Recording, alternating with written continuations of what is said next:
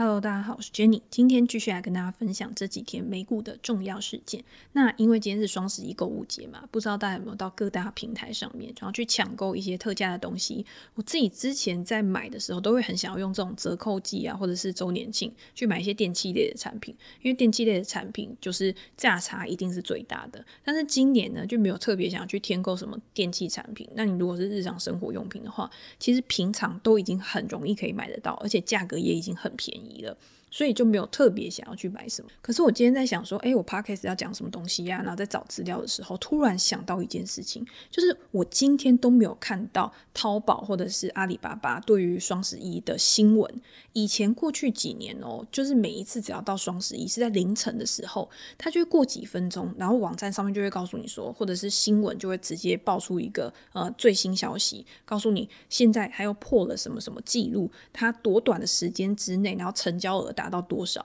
可是今年像昨天还在看盘嘛，然后也没有这样的新闻，所以我已经完全忘记这件事情了。然后想到之后就想说，哎，那我去查一下，他是不是今年就是没有做什么特别的活动，或者是他刻意办的很低调。没错，我就看新闻，他就说今年就是因为政府啊，然后一些强制管制的关系，或者是政策的约束，让他们不管太明目张扬的，然后去做这种呃很大型的推广。其实他们还是有创纪录，然后还是有做很多的活动，让用户可以去买到很便宜的商品。但是就是没有像之前有那么大型的造势活动，之前还有请什么贝克汉啊，或者是一些明星去帮他们做代言嘛。所以想一想，其实也是还蛮有趣的。不过你可以知道啊，第四季本来就是零售的旺季。那因为双十一带起了这个风潮之后，然后紧接着就是什么感恩节啊、黑色星期五啊这些，在前两期的 Podcast 我也有针对就是这个假期的销售，然后线上销售用 Adobe 的数据报告来跟大家做一个分享。其实我觉得大家在这段时间真的就是可以去关注一些相关的公司，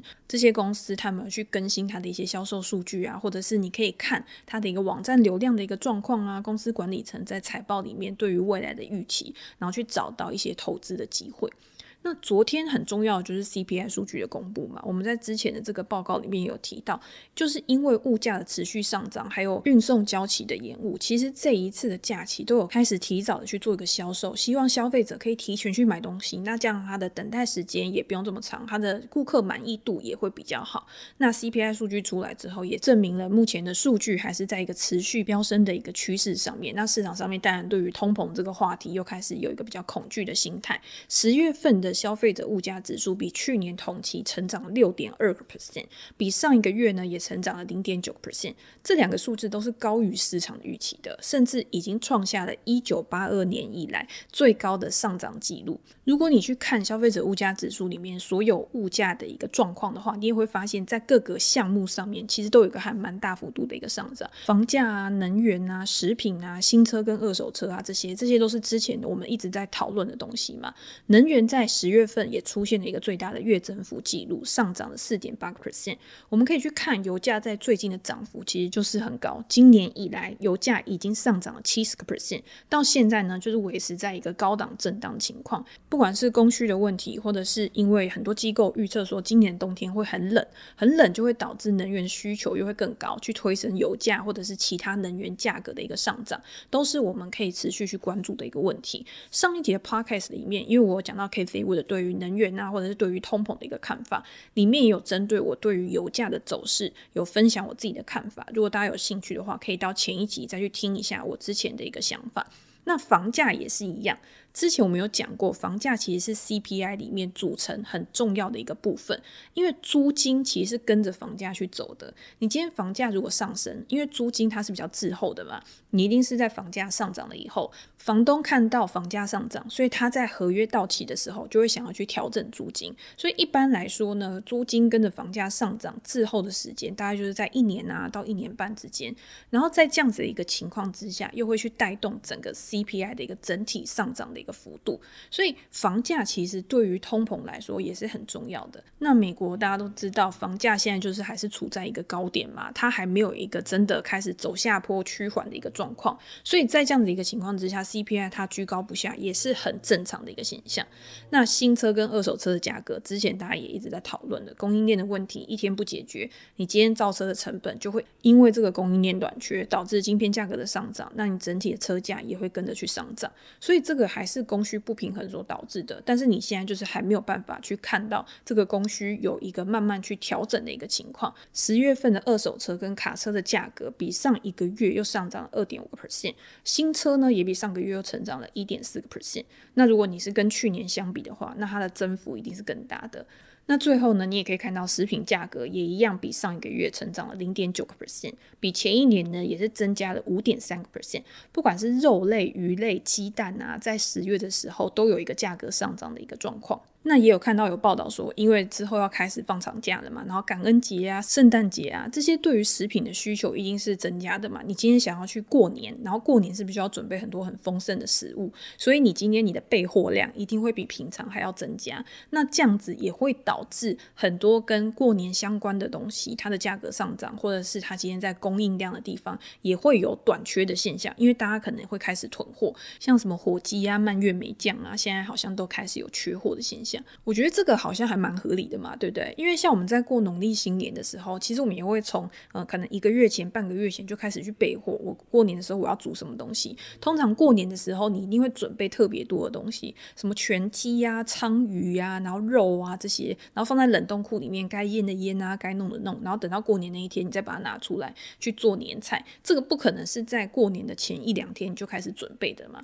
那哪一个人的家里年夜菜是真的就是在当天？或者是在那个初一、初二、初三、初四就把它吃完的，一定是你宁可备多也不要备少，然后到最后就变成说初一的年夜饭就变成初二、初三、初四，你要一直不断的去吃你初一的东西。现在我觉得是比较还好啦，但是以前真的是这样子。然后那个鲳鱼，我不知道大家有没有买菜的经验，因为我记得我以前小时候。跟我妈或者是跟我奶奶去市场的时候，你知道过年最贵就是涨价最多的，我觉得就是那个鲳鱼，白鲳鱼一整条的，因为大家就一直觉得说你过年就是一定要吃那个鲳鱼，不知道它是具有什么特别的意义。那那个鲳鱼呢，平常到市场去看的时候呢，可能就是几百块，可是你到过年的时候，那一条鲳鱼就会变成一千多块，然后就根据你买的大小，然后就有可能一千多甚至更贵，我就觉得很扯，我就觉得说为什么一条鲳鱼可以卖到这么贵？然后或者是你今天在买其他的像什么鸡呀那些东西的时候，在过年一定会有涨价的嘛。所以你现在在物价持续的去高涨的一个情况之下，我觉得不只是美国他们在过年的时候需要花费的钱增加，我觉得在明年我们要自己过农历新年的时候，这个支出呢可能也真的也会增加。不过现在大家过年应该不会再买那么多东西了，现在基本上都是有的时候都是叫外面的年夜饭嘛。然后我自己也会比较喜欢，哎，可能根据哪一些地方哪一些餐厅有一些比较特殊的菜，然后我就会把它买来。然后冷冻在冰箱里面，然后去做年夜饭，这样子它的分量也不会这么多，然后你又可以很轻松，过年的时候不用从早忙到晚。我觉得过年真的就是应该要好好的休息，然后好好养精蓄锐，去迎接明年新的一年。那以下也开放大家可以推荐一些比较特别的餐厅，或是你觉得跟年夜菜相关，然后比较好的一些菜色餐厅，然后可以给我。我去年的时候好像是买鼎泰丰，因为大家知道我真的就是很喜欢吃鼎泰丰嘛。那鼎泰丰去年的时候，它有推出一些呃不一样的菜色，像它的鲳鱼米粉，我觉得真的还蛮好吃。它的猪脚真的也很好吃，但是它的狮子头我自己会觉得就还好，因为我狮子头很喜欢那种比较松软的。然后我奶奶煮的狮子头真的是很好吃，但是我在外面从来没有吃过比我奶奶的狮子头还要好吃的东西。那鼎泰丰它还有像赤豆松糕啊，或者是它的八宝饭也都是很不错，然后过年的时候可以拿来当饭后甜点的东西，然后也跟大家做一个参考。好，那我们现在还是要回到美股的地方，就是美股现在到底是不是一个很好的机会？然后大家可以在这一段时间拉回的时候，然后去做一个买进。昨天纳斯达克下跌了大概一点七个 percent 左右嘛，那很多今天报道上面就看到说，哎，纳斯达克大跌，我就想说，曾几何时，一点七个 percent 已经变成是大跌，就是大家很习。习惯多头市场就是持续的一直不断上涨的一个情况嘛，所以你今天在拉回的幅度上面，如果今天刚好你的股票又是那种跌的比较多的，那你可能会觉得你的资产净值减损的幅度是比较大的。那大家也会觉得说，那通货膨胀啊，是不是对于未来的股市会有很大的影响？我自己到目前来说都不会太担心，通货膨胀确实是一个问题，但是今天通货膨胀要引发联总会态度的改变，对于整个股市才会是一个问题。那你今天就去想吧，那今天既然联总会他的态度还没有改变，你应该是要去思考说，你要持有什么样的资产可以去对抗通膨，像持续的可以去上涨，然后上涨的幅度又高于通膨的幅度的资产，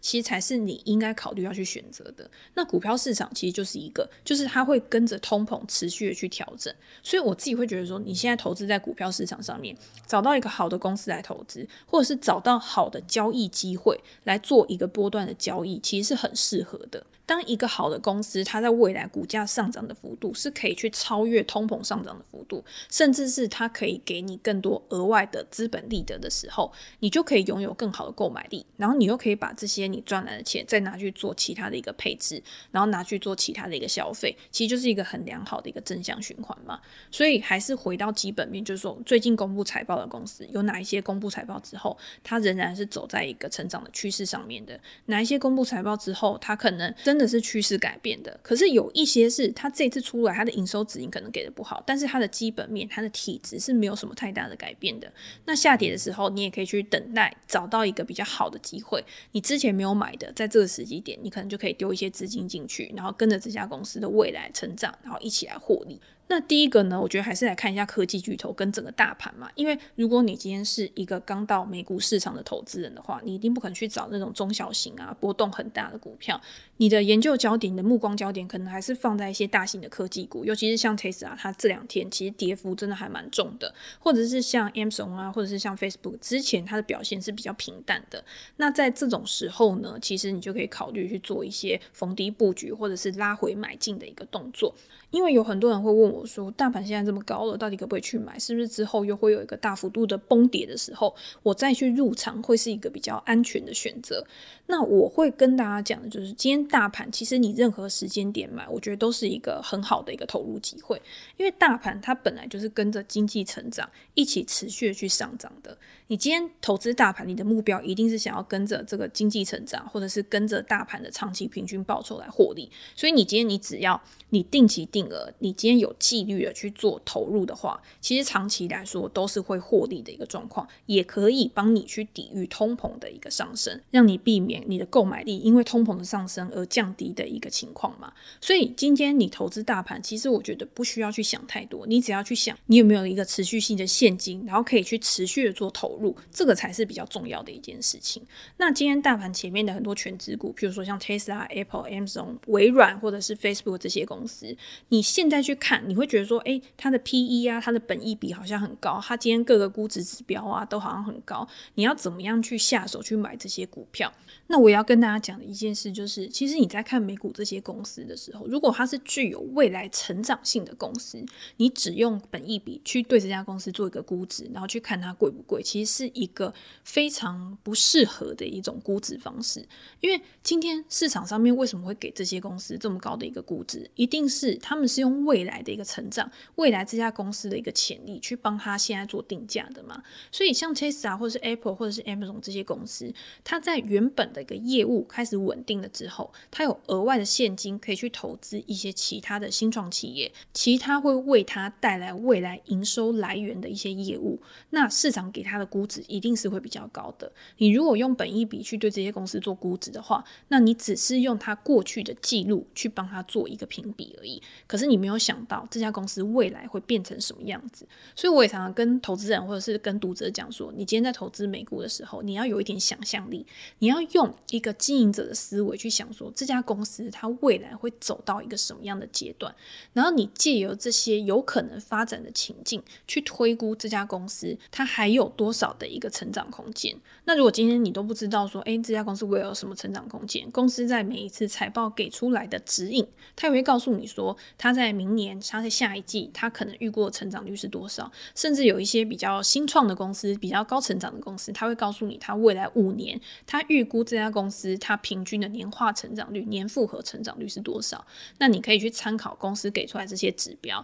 然后去思考说到底合不合理，去推估一个比较合理的估值来作为你买进的一个区间。那像这些大型科技股，它都是已经有获利的公司嘛，那你可以用这些公司它目前的一个本益比状况，然后去评估说它未来的一个成长率是多少，然后你用本益成长比，本益成长比就是像彼得林去常常去用的，你今天在本益比之后，你再去加入一个盈余成长率的一个要素，然后把这个要素呢用本益比去除以盈余成长率，然后去看它现在的估值到底是贵还是便宜。你如果用这样子的估值，然后加入一个参数去衡量这些科技巨头的话，你有可能就会觉得这些科技巨头目前还是处于一个还蛮合理的一个情况。像 Google 的母公司 Alphabet，它现在的本益成长比的这个比率，它大概就是介于一点一倍左右，其实就不是很贵嘛。那如果今天你去看 Facebook 或者是去看微软，它其实也跟它过去的水准其实是差不多的。如果用这样子的一个角度去看的话，这些公司它可能就是跟之前比，它现在可能有了更多成长的一个潜力，更多的空间，但是它的估值却没有大大幅的一个提升。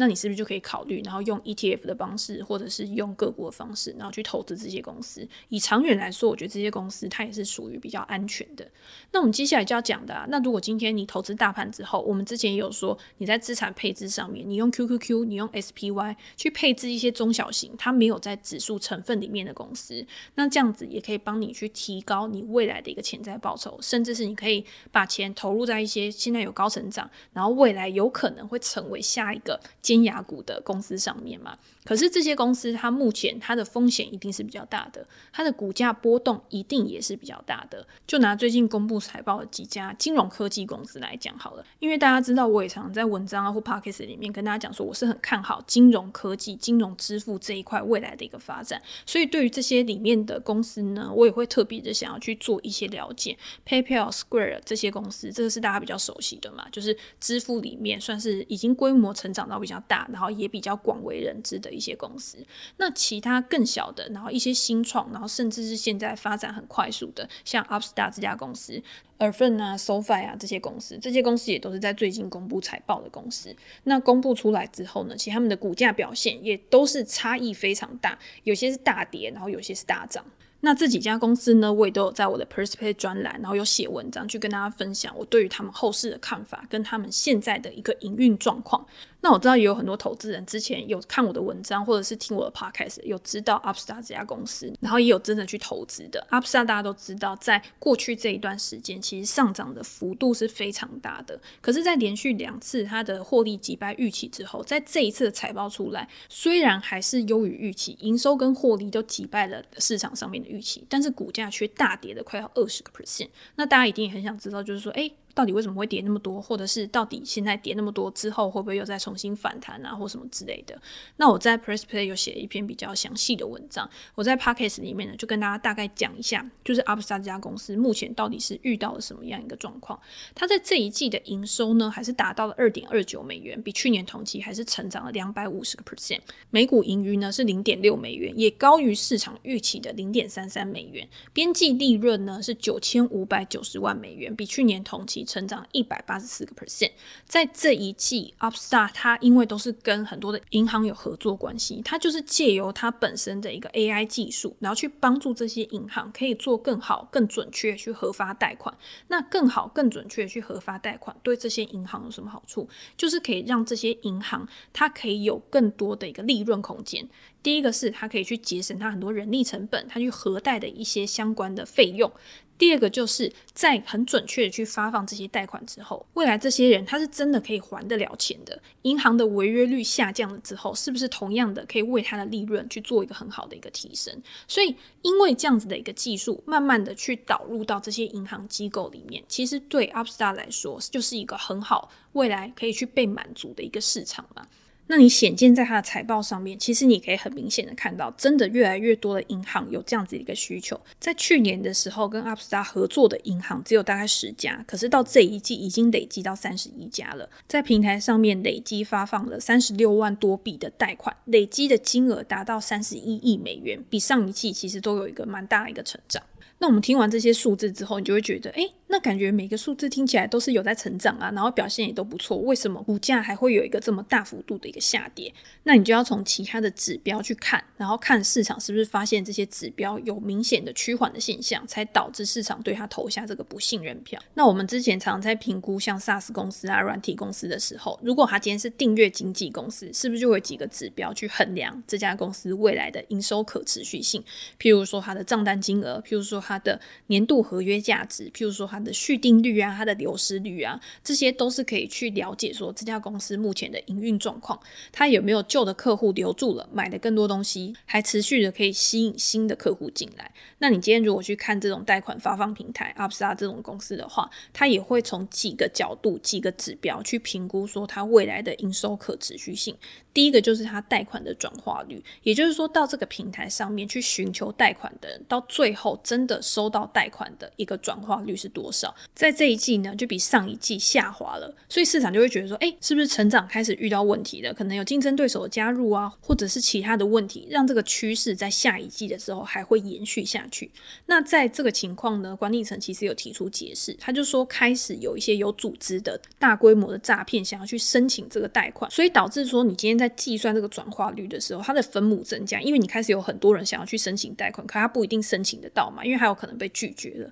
那在这样子的一个情况之下，分母变高，转换率自然而然的就会下滑。针对这样子的一个情况，公司要怎么样去解决，甚至是在未来要怎么样去避免更大的一个损失发生，他就要去思考嘛。那我觉得他 AI 公司有一个好处是，今天既然还有发现到这样这个现象，它的数据、它的模型是不是可以因此也去优化？所以对于长远来说，它也不一定是一件坏事。而公司还有也有讲说，这一次的这种大规模有组织性的诈骗，其实对他们整体的财务是没有影响的，只是对他一些衡量的指标造成一些影响而已。所以有没有可能这个只是对公司来说是一个短空，对未来还是有一些潜在的效益存在？这个就是投资人自己要去思考的嘛。那另外一个我认为也是短空长多的一个消息，就是说它这一次的边际利润，其实它的边际利润率是有去下滑的。那为什么它的利润率会下滑？其实主要跟他想要持续的去扩张、持续的去扩大他的服务范围有很大的关系。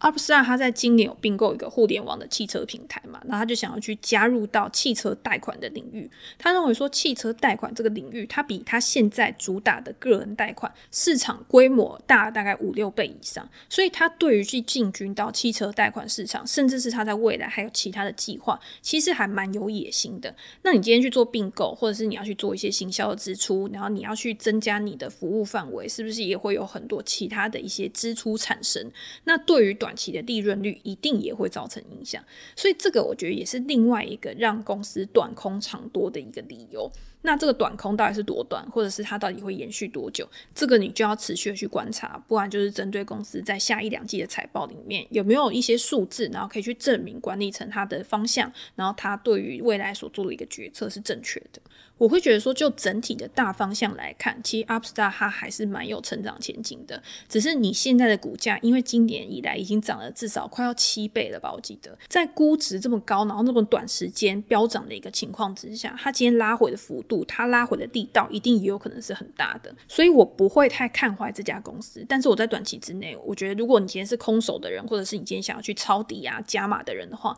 我觉得现在这个位置是有一点点尴尬。我觉得可以再稍微再观察一下。好，那如果你有兴趣想要去了解 Upstart 或是 a f r i e n d 啊，或者是其他 Square 啊这些公司的话，也欢迎到我的 Press Play 专栏，然后去看我最新的文章。那我在这个礼拜天的时候呢，也会有一个专栏的专属直播。第一个就是跟大家分享最近盘面的一个状况嘛，然后也会有 Q&A 问答的时间，然后去解答大家的问题。最重要的就是呢，其实，在专栏直播的时候，因为是可以直接投影到线图，然后直接投影到网站的操作的，其实对于我自己在使用的一些策略上面讲解也会比较清楚。那有兴趣想要了解技术分析、形态分析的投资人的话，其实也可以借由这个机会，然后去做一个了解跟认识。时间对不上的话，也可以看回放，然后来知道目前的一个状况。好，那我们今天就先分享到这边喽，我们下次见。